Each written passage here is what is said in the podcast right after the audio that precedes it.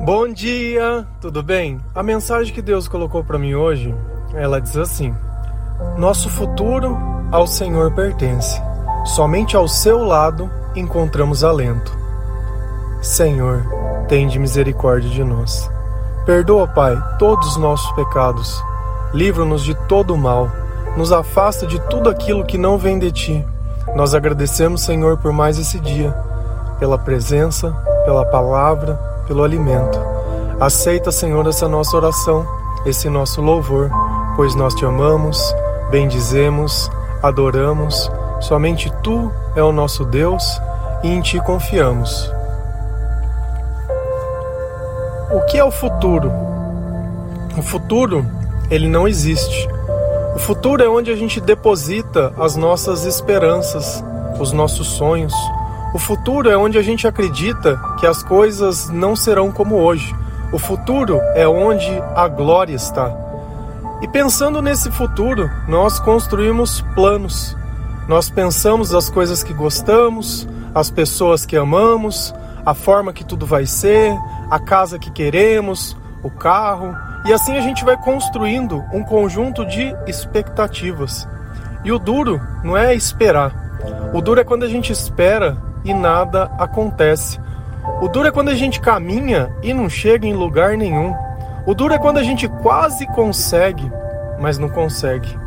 E é nesse momento que a gente percebe que o futuro ele não está ao nosso alcance.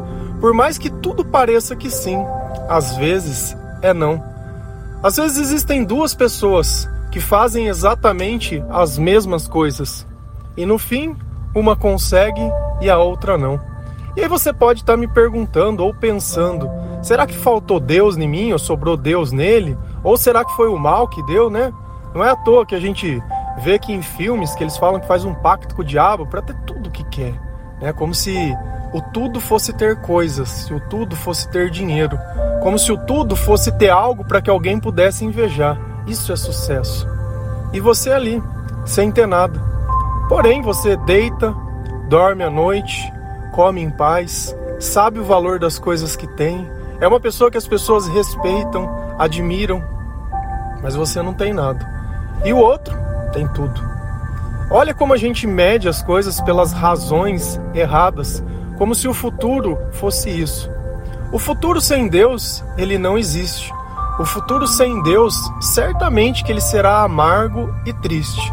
Porque para a felicidade existir, não é um conjunto de coisas que precisam acontecer, mas é a presença de Deus que precisa estar na nossa vida.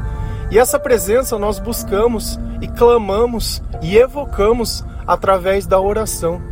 Através da palavra de Deus, a nossa fé aumenta e percebe que aquele espírito que vem perto de nós produz amor.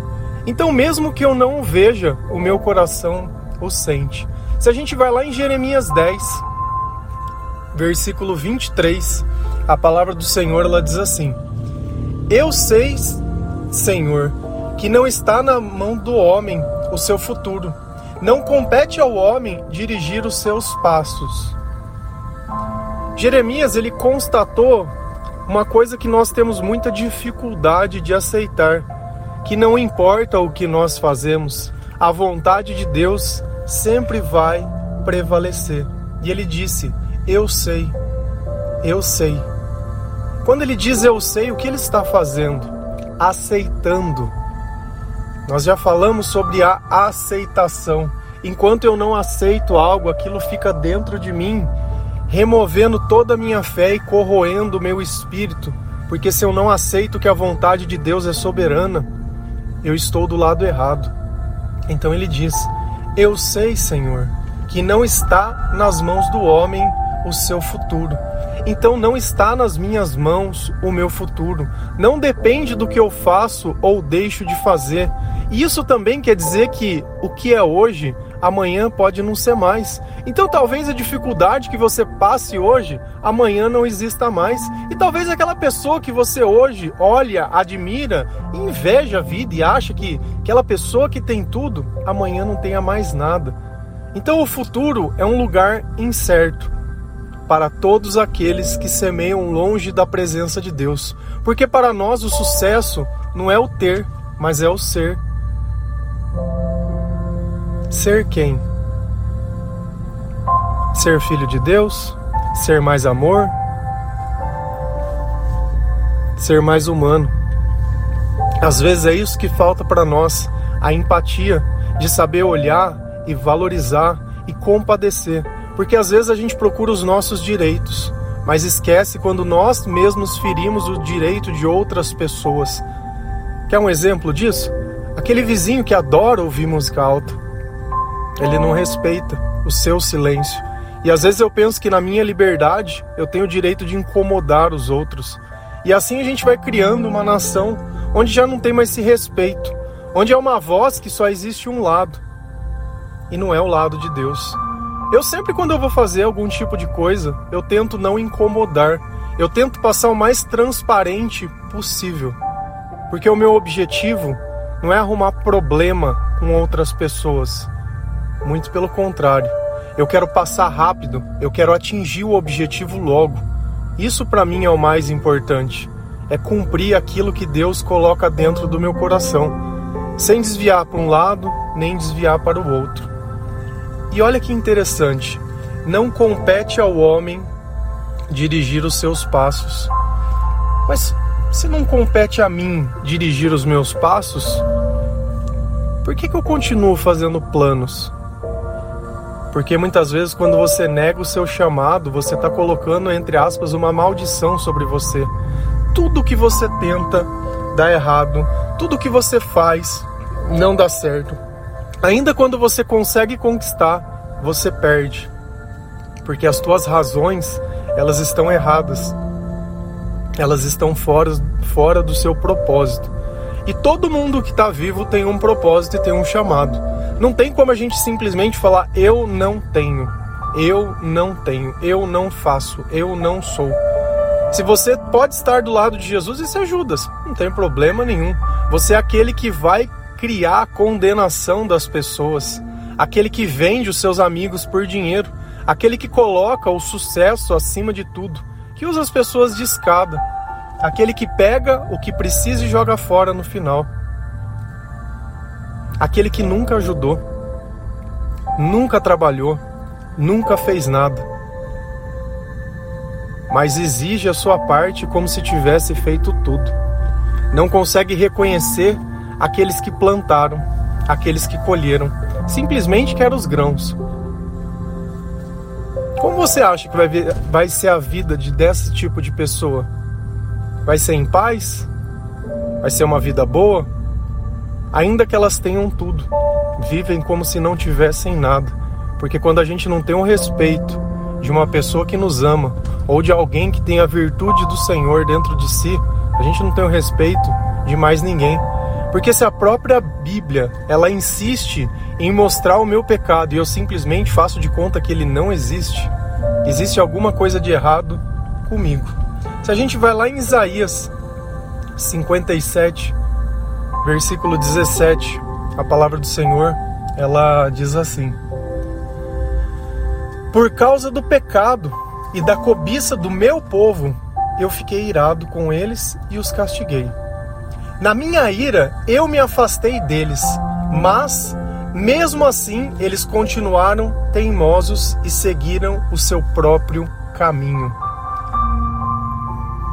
Olha que. Vamos começar essa passagem de trás para frente. Quando Deus se afastou das pessoas, quando Deus não estava mais com eles, quando Deus está virado, eles simplesmente continuaram teimando eles simplesmente seguiram o seu próprio caminho. E aí vem a questão: como será que eles seguiram esse caminho? Porque dá uma impressão de empoderamento, né?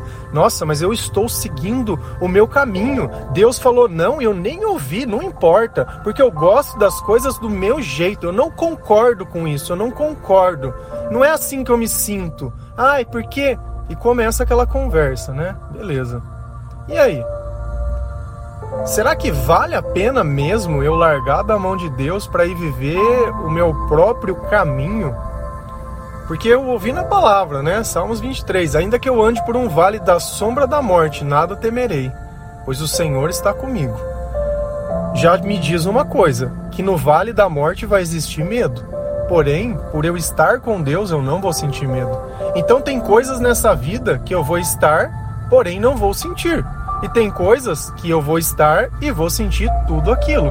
Como será que é a vida dessas pessoas onde o Senhor ele não participa por causa do pecado e da cobiça. O que é cobiçar? Não é o querer algo que é de outra pessoa? Não é o querer a mesma vida, querer a mesma coisa? Será que eu não saber esperar o tempo que as coisas aconteçam? Será que é o que não achar que Deus está atrasado e que o meu futuro já podia estar tá acontecendo? Será que essa sabedoria de ter paz, né, de ter alento, alento, tranquilidade, não depende da sabedoria de Deus para que eu possa interpretar as coisas, para que eu possa saber fazer a leitura do tempo que eu estou vivendo?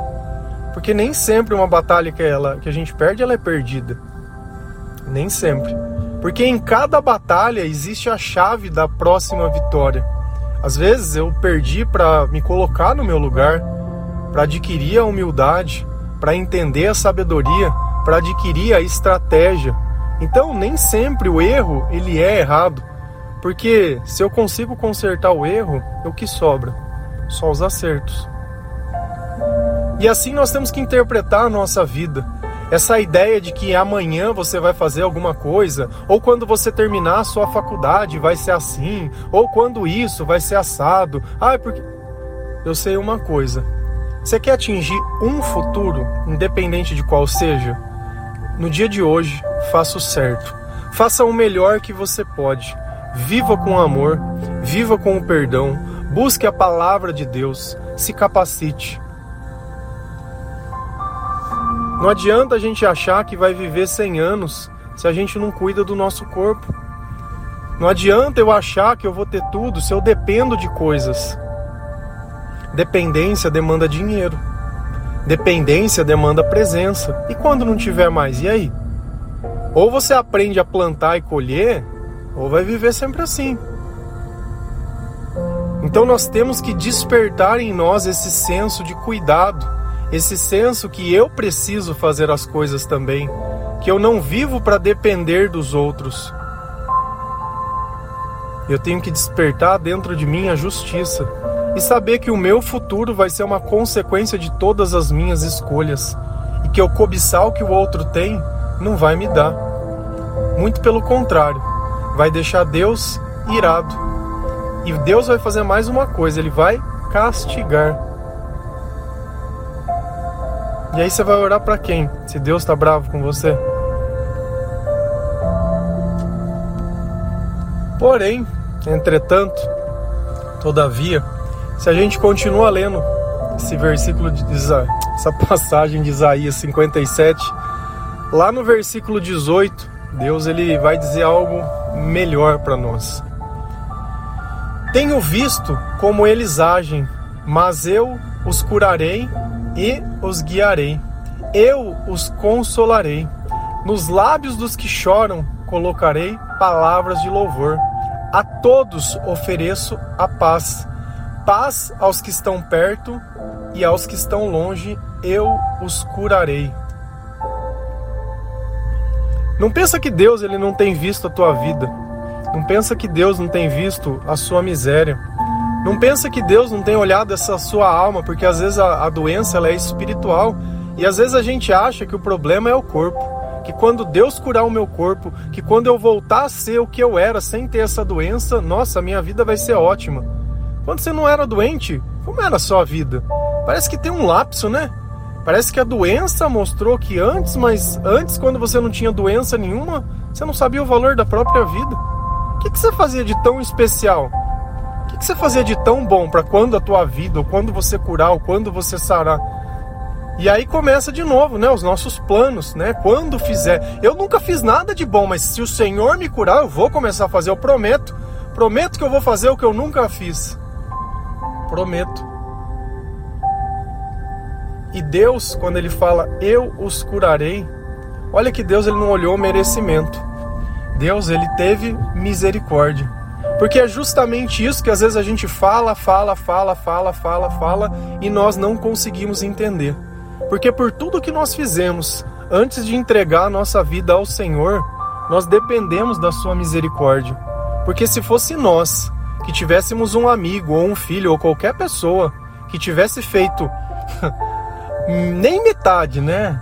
Uma vírgula, um grãozinho do que nós fizemos a Deus, nós já nem olharíamos mais na cara. Por muito menos a gente perde um amigo, por muito menos a gente deixa de falar com outras pessoas. Porque perdão, ah não, perdão quem perdoa é Deus. Aqui é no chicote. Mas Deus não. Ele olhou e falou assim: Olha, eu não só vou curar, mas eu vou guiar. E aí a gente olha a passagem lá de Jeremias. Não compete ao homem dirigir os seus passos. E olha que interessante. Deus, quando ele vem nos curar, ele também guia os nossos passos. Então, sem Deus, nós não temos um caminho. Nós simplesmente seguimos vagando e observando e acreditando que nós estamos fazendo algo. Mas no fim, nós sentimos que não estamos. Por isso que nós podemos ter tudo e viver como se não tivesse nada. E não ter nada e viver como se tivesse tudo. Porque é o nosso sentimento que diz se nós se contentamos ou não com as coisas que temos. E o contentamento gera gratidão. E a gratidão gera reconhecimento. E o reconhecimento gera o que? Louvor.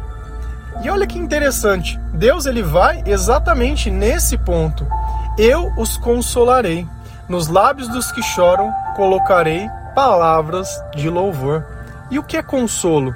Consolo é aquele abraço quando você se sente desamparado.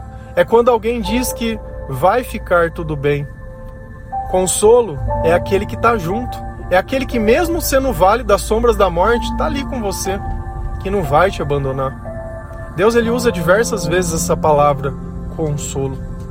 E às vezes a gente vê uma pessoa e não consegue ter uma empatia por ela, não consegue ajudar, não consegue falar, não consegue fazer nada, só consegue cobrar. Se eu tenho sabedoria, eu consigo me colocar no lugar das pessoas. Quando eu me coloco no lugar delas, eu consigo imaginar que eu poderia estar naquele lugar e como seria bom se alguém fizesse o que eu estou fazendo. E é justamente assim que Deus ele vai olhando se ele conseguiu moldar ou não o meu coração. Então já nos meus olhos já não existem mais lágrimas, porque na minha boca existe um louvor. Olha o poder das nossas atitudes. Quantas vezes a gente fala, olha, troca as músicas que vocês ouvem, parem de buscar as coisas que vocês buscavam, busque outras coisas. Olha como o comportamento nosso ele vem moldando o nosso caráter e vem demonstrando a presença e a ausência de Deus. Conforme nós nos aproximamos de Deus, é justamente isso que acontece. Ele nos cura, ele nos guia, ele nos consola, ele enxuga as nossas lágrimas, a todos ofereço a paz. Quem que nós já ouvimos falar isso? Eu lhe dou a minha paz, não a paz que o mundo dá. O próprio Jesus. Então a gente vê como é alinhado Isaías, um profeta que disse que Jesus viria muito antes dele vir, porque a Bíblia é o único livro que podia falar do futuro. Ela é o livro que sabia do futuro. Ela é o livro que determina o que vai acontecer no futuro. Não é a minha vontade, mas é a palavra de Deus. E sobre essa palavra, todos aqueles que acreditavam não ficavam decepcionados. A paz aos que estão perto, e aos que estão longe eu os curarei. Quantas vezes nós não estivemos longe de Deus? E é justamente isso, Ele vai nos curar. Porém, qual é o fruto de quem está perto, a paz. E aí a gente volta lá na frase: Nosso futuro pertence ao Senhor. Louvado seja, glorificado seja. Amém. Eu aceito que o meu futuro esteja nas mãos de Deus e não nas minhas. Somente ao seu lado encontramos alento, somente ao seu lado encontramos a paz, somente ao seu lado seremos consolados, seremos curados, que as nossas lágrimas elas vão parar. Então eu tenho que buscar o Senhor todos os dias para que eu não volte naquele ciclo de pecado, de cobiça, de Deus irado, de Deus longe, de eu ficar querendo guiar e seguir o meu próprio caminho, sabendo que nesse caminho vai ter dor, que nesse caminho eu vou estar abandonado, eu vou estar me sentindo sozinho. Não vale nada, não vale nada.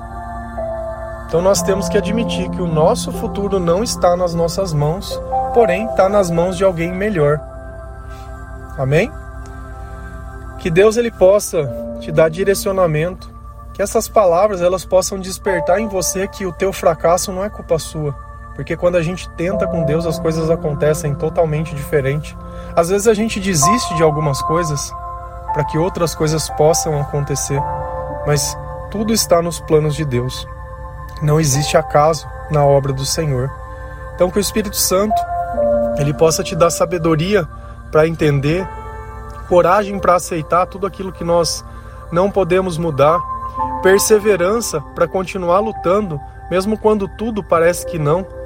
Que Deus remova do seu coração toda essa dependência, dependência emocional. Que Deus tire do seu coração todo tipo de vício, né? Porque o vício também é uma dependência que nós sejamos dependentes apenas do Senhor, da Sua palavra e do seu amor. Amém? Que Deus abençoe cada um de vocês. Feliz a nação cujo Deus é o Senhor. Um bom dia.